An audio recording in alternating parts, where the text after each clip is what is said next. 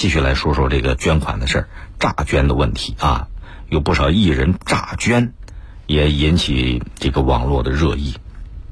前段时间说，某一个说唱歌手，他呢捐款捐了一百块钱，他非说自己捐了一万八千块钱，而且呢，他把这个回单改成了一万八，并且还发了微博。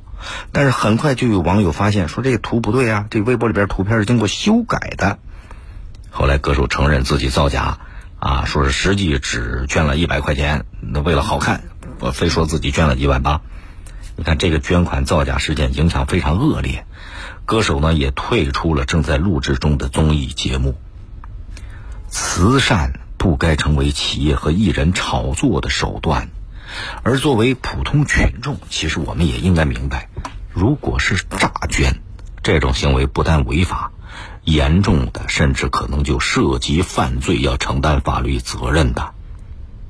捐款刚才说的是什么？它是一种爱心。既然是爱心，最重要的就是那份心意。不在于你数额的多少，要量力而行。那具体捐多少钱，是个人的权利，是个人的自由，其他人没有权利去干涉或者逼捐。你看这个新闻报道里边，这说唱歌手太有意思了，分明是捐了一百块钱，哎，你就老老实实说捐一百块钱呗。可是他觉得，你这好歹自己是个艺人，是吧？这种身份，给人感觉有点少，捐了一百块钱拿不出手。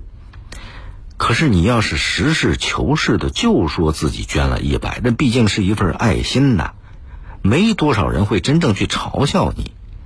但是呢，这个说唱歌手明明捐了一百，呃，总想着以小博大，又想捐的少，又想显示自己特有面子，脸上有光，哎，捐一百，他就把那个图片给修回那回单修改成了一万八，非说自己捐了一万八。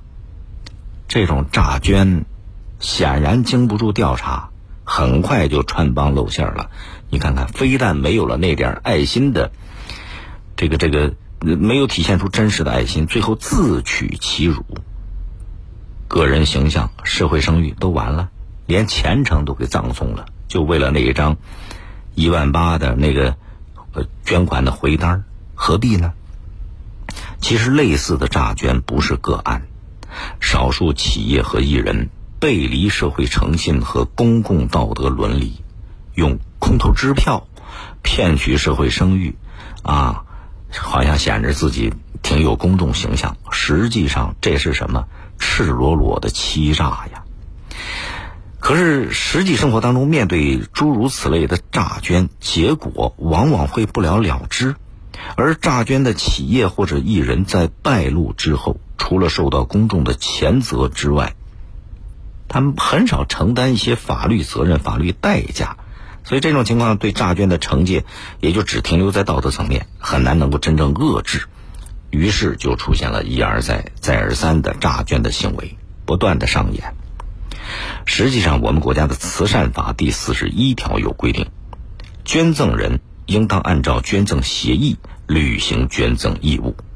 捐赠人违反捐赠协议，逾期未交付捐赠财产，慈善组织或者其他接受捐赠的人可以要求交付；捐赠人拒不交付的，慈善组织和其他接受捐赠的人可以依法向人民法院申请支付令或者提起诉讼。所以，看，这是慈善。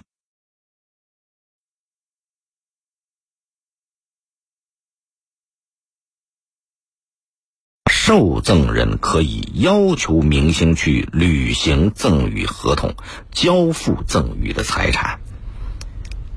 就是你看，既然法律有明确有明确规定的，说了不算的就得追究责任，让你说出来的和你做到的得对等。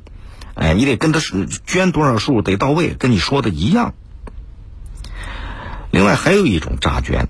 就是他冒充慈善机构、公益组织，以非法占有为目的，通过虚构捐款的事实骗取受害人的钱财，这就更恶劣了。这属于诈骗呐，得依法严厉打击，让骗子受到法律制裁。